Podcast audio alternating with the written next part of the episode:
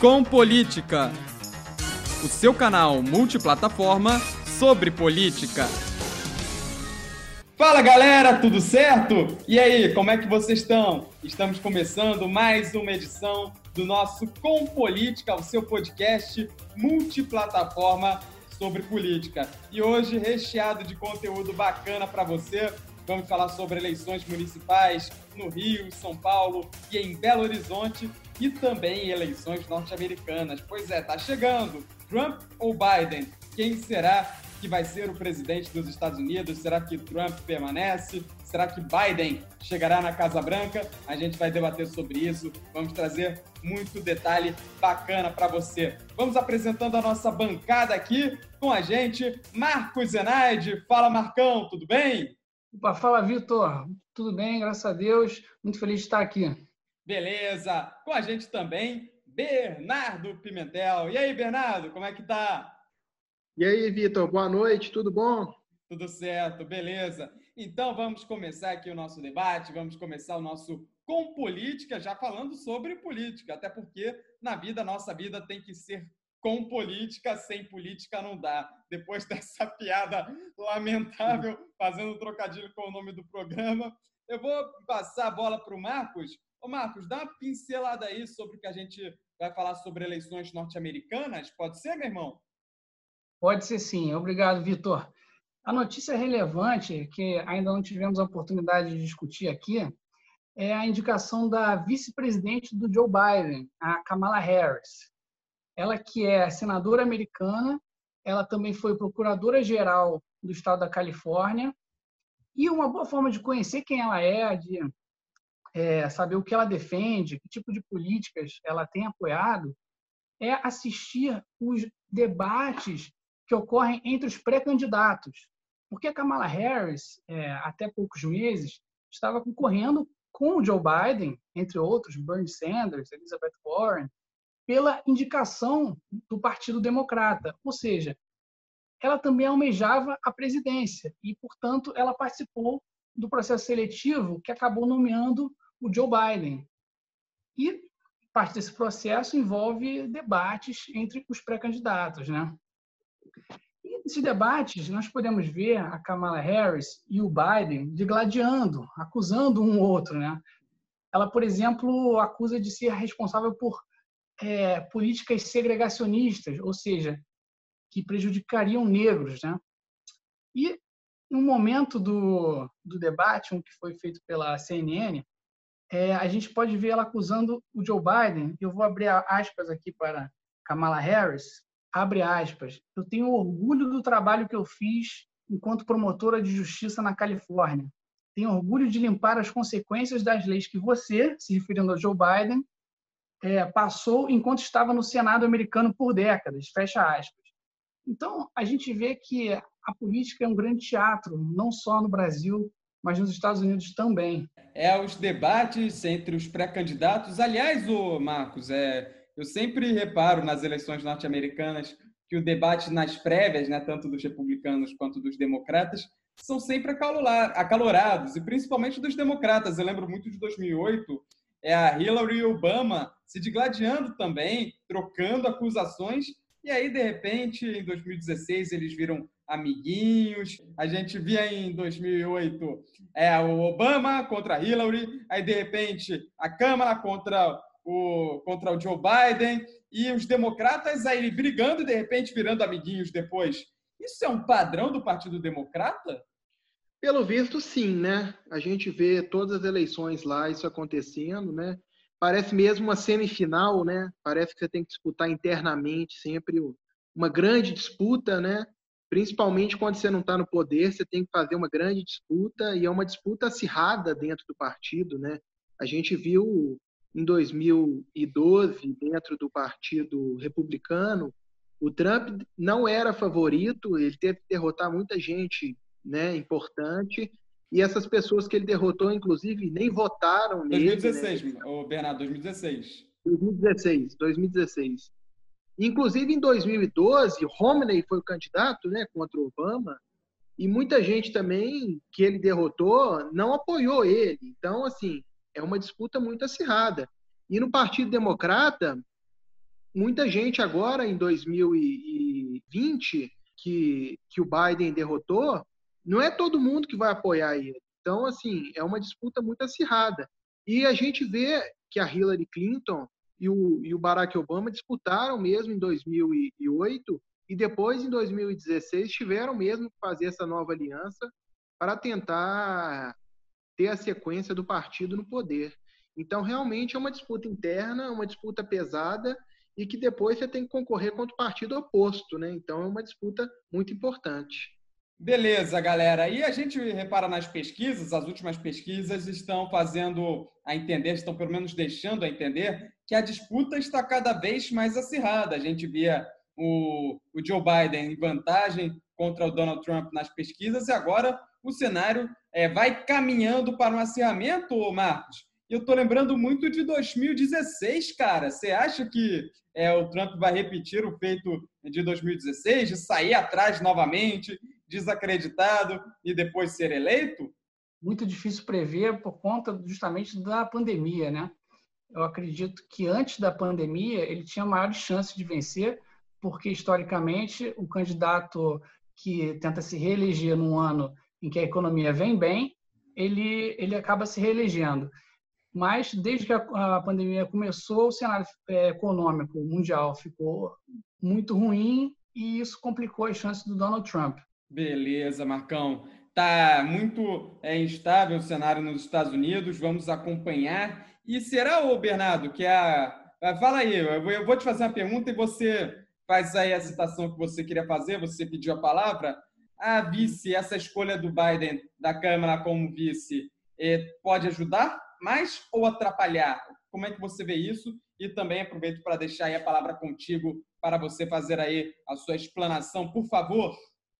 Eu ia falar que o favoritismo do Trump é grande porque desde 92 que o candidato que está buscando a reeleição consegue a vitória, né?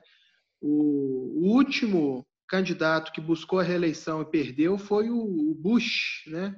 O pai, né? Bush pai, que perdeu para o Bill Clinton, né? Depois o Bill Clinton foi reeleito em 96, o Bush também foi reeleito em 2004, o Obama foi reeleito em 2012, então já são três eleições seguidas que o candidato que está buscando a reeleição consegue se reeleger. Então, acredito que o Trump vai conseguir também, né? Ele é o grande favorito. Mas, como o Marcos falou, e tem razão, o cenário mudou um pouco, né? Depois da pandemia, né? Ficou um pouco mais complicado. Então, a gente vai ter que ver como que as coisas vão sair. Em relação à escolha, eu acho que a escolha dela foi boa, até porque ela da Califórnia, né? A Califórnia sempre foi um estado na qual o Partido Democrata cresce muito, né? Sempre ganha, né? Então é, um, é uma escolha que eu acho que é bem positiva. Beleza, beleza. Esse comentário aí, portanto, do Bernardo Pimentel. Já vamos pegar o avião dos Estados Unidos, de Washington, D.C., e vamos para São Paulo, porque vamos falar de eleições municipais, eleições municipais também se aproximando. Estamos entrando né, na época de convenções dos partidos. E aí, Marcão, como é que está a situação em Sampa? Hoje é uma pesquisa de intenção de votos é, para a Prefeitura de São Paulo, né? Foi feita pelo Instituto Paraná Pesquisas, com 1.100 entrevistados por telefone. E o resultado mostra uma liderança disparada do candidato Não Sabe, com 68,7%. Em segundo lugar, Ninguém, com 14,6% das intenções de voto. Em terceiro lugar, vem Bruno Covas, com 5%. Então, isso mostra que a eleição está aberta. Mais de 80% dos votos ainda estão aí para serem é, conquistados pelos candidatos. Eu queria falar aqui sobre o, um candidato curioso, que é o Arthur Duval, conhecido como Mamãe Falei. Ele nessa pesquisa aparece com 0,5% das intenções de voto, mas ele teve uma, uma votação muito boa há dois anos atrás para deputado estadual. Foi o segundo deputado mais votado no estado, ficando atrás somente da Janaína Pascoal. E ele é um candidato super transparente, porque ele quase diariamente publica vídeos comentando sobre todos os eventos é, é, que estão nos noticiários. Então você acaba sabendo exatamente a opinião desse candidato sobre praticamente todas as grandes notícias, diferente de outros candidatos que você simplesmente tem raras oportunidades de ouvir ele sendo questionado numa entrevista, e é sempre num grande programa, numa grande mídia, que você sabe que as entrevistas já são muitas vezes é, pré-organizadas, com, com, as perguntas já, que já vêm de antemão. No caso do Arthur Duval, ele vai na rua e discute com as pessoas e conversa e pergunta. Então, eu vejo ele como um candidato mais transparente. Gostaria de trazer aqui essa candidatura que eu acho muito interessante. Aí, portanto, Marcos, destacando a candidatura do Arthur Duval, mamãe, falei, deputado, deputado não, ele é, ele é deputado, deputado estadual pelo estado, pelo estado de São Paulo, vem aí candidato a prefeito, eu acho que ele tem grande chance, viu? Lembrando que na última eleição o Dória começou lá embaixo nas pesquisas e foi eleito. Já o Covas, esse daí, eu acho que vai ser difícil ele ser reeleito. E o Marcão, outro candidato aí que tem ganhado muito espaço em São Paulo, estavam falando muito do Boulos. O que, você pensa aí do Boulos? Verdade. O Boulos seria o arquirrival do Arthur Duval. Eles são opostos na, nas ideias políticas, principalmente quanto à liberdade e à estatização das empresas. Então, é, um defende mais impostos, Boulos defende mais impostos, o Mamãe Falei defende menos impostos. Eles são completamente opostos e realmente o Boulos ele vem crescendo nas pesquisas, porque ele é o candidato que ganhou as graças das celebridades, né? O Gregório do Vivier, diversos outros artistas têm postado e falado sobre ele e ele realmente é um candidato relevante. Aí, portanto, Guilherme Boulos aí no comentário do Marcos Zenaide. Então, trancando a fechadura do assunto São Paulo, vamos para Belo Horizonte, para Belo, Belzonte, falar com o Bernardo Pimentel. E aí, Bernardo, como é que está a situação por aí? Alexandre Calil vai ser reeleito? E será que ele sendo reeleito, ele vai trazer o Anelca para o Galo? Desculpa aí a brincadeira. Quem, quem é, quem curte futebol entendeu a referência. Mas aí, mas agora falando sério, o Calil anunciou a Nelca no Galo e não cumpriu. Ele está cumprindo as promessas de campanha aí para ser eleito, Bernardo? Então, o Calil segue com a mesma proposta de focar nas classes menos favorecidas, né? Ele seguiu praticamente os quatro anos dando essa prioridade, né? Foi sempre a prioridade dele. A questão da saúde também ele tem batido na tecla. E na questão da pandemia, tem tido alguns problemas, porque ele tem deixado a cidade fechada por mais tempo do que as outras cidades, né? Isso tem sido alguns problemas com a área comercial. Muitos comerciantes vêm sendo prejudicados, né? Porque nós já estamos no mês, amanhã já, já estaremos no mês de setembro, e temos muitos comércios ainda fechados e isso tem prejudicado muito, né? Mas isso é algumas recomendações da equipe de saúde do Calil. E, e aos poucos a cidade está sendo reaberta, principalmente nos dias de semana, igual shopping e alguns centros de, de meio, né, de meio turno até 18 horas. Então o Calil está tentando fazer a coisa mais ou menos dessa maneira.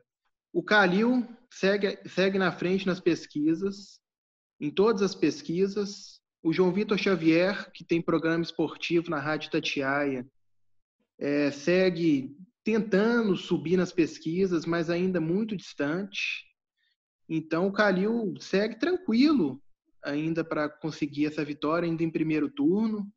Ninguém consegue chegar perto dele né? Tem alguns outros candidatos aí, a Áurea Carolina, que é da frente de esquerda, está tentando chegar, mas também muito distante.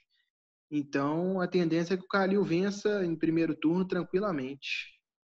Aí a situação de Belo Horizonte, vou passar um pouquinho para vocês na situação do Rio de Janeiro. Devemos ter um prefeito já conhecido, mas isto não significa que o atual será reeleito. Eduardo Paz, do Partido Democratas, ele foi prefeito do Rio entre 2008 e 2016, deve vir aí concorrendo para prefeito do Rio novamente, ele que goza da, popularidade do eleitorado carioca, aproveitando aí dessa baixa do Marcelo Crivella, o atual prefeito do Rio de Janeiro, que não vem fazendo um bom mandato na avaliação do público, com a baixa popularidade, sem falar na, na mídia também, que ele tem tido um confronto muito acirrado. Crivella lê esse TV Globo, hoje, inclusive, no telejornal daqui, o RJTV, houve um ataque muito forte ao Crivella. A TV Globo descobriu, por exemplo, em sua apuração deles, que o Crivella paga funcionário, tem funcionários públicos, né? Melhor dizendo, funcionários públicos são deslocados para a porta de hospitais para atrapalhar repórteres fazendo matéria sobre a pandemia. Isso é um exemplo aí de como a mídia, né, vem aí entrando nesse embate contra o Crivella, leia-se TV Globo, que é a emissora mais popular, e isso só acaba com a popularidade dele. Já vem fazendo um mandato comprometido, Crivella. Ele, e ele que não faz essa personalidade de, de, de boa gente, né? ele que vai, vai bater na Globo mesmo, vai para cima da Globo, aí acaba sendo mais prejudicado ainda. Então, certamente, Eduardo Paes será o prefeito do Rio a partir do próximo ano, com todos os problemas. Ele, ele que já teve investigação sobre ele, por aí vai. Ele que certamente aí deverá reassumir a cidade do Rio de Janeiro, porque ainda assim, contudo, ele, ele tem um tipo maravilhoso. Eduardo Paes é sensacional. Ele na Sapucaí, de chapéuzinho, né, Marcos? Verdade. O Eduardo Paes, considerado o maior prefeito das galáxias, que não é a Via Láctea. Essa foi a frase que a Dilma Rousseff falou sobre o Eduardo Paes. Então, realmente, ele tem muitas chances de ganhar, né? Com, com todo esse gabarito. Agora, eu também gostaria de deixar aqui um comentário que eu espero que o, o ex-ministro da Pesca do governo Dilma, que muita gente esquece, mas o Crivella foi uhum. ministro da Pesca do governo Dilma, espero que ele também não ganhe essa eleição ah, com certeza, o, o Crivella por aí com mandato completamente comprometido, lamentável o governo Crivella. Aí o cara já está fazendo governo ruim e ainda vai brigar com a emissora de televisão mais popular, do, nem do Estado, né, do Brasil. Aí ele está pedindo aí para ter a imagem dele jogada na lama mesmo, gente. É isso aí, galera. Com política de hoje vai ficando por aqui. Recadinhos para você. Hoje, mais uma vez, eu aqui, Vitor Dávila, apresentando o nosso podcast, porque o Thiago Henrique, o nosso titular, está doentinho, tá do dói, o Thiago, mas em breve ele está de volta aqui com a gente. Ele está bem, tá, galera? Tá legal, tá se recuperando. Em breve, o nosso querido TH de volta aqui no Compolítica. Vamos nos despedir dos nossos debatedores. Valeu, Marcão! Muito obrigado, Vitor. Muito obrigado, Bernardo. E a todos que estão nos acompanhando aqui no Compolítica. Espero estar com vocês semana que vem. Um grande abraço. Valeu, Bernardo. Valeu, Vitor. Tudo de bom para todos nós. É isso aí, galera. Com Política ficando por aqui. Acompanhe a gente nas redes sociais, é tudo arroba com política. E lembrando, é importante, eu geralmente esqueço de dar esse lembrete. Nosso Política é com K. Política A.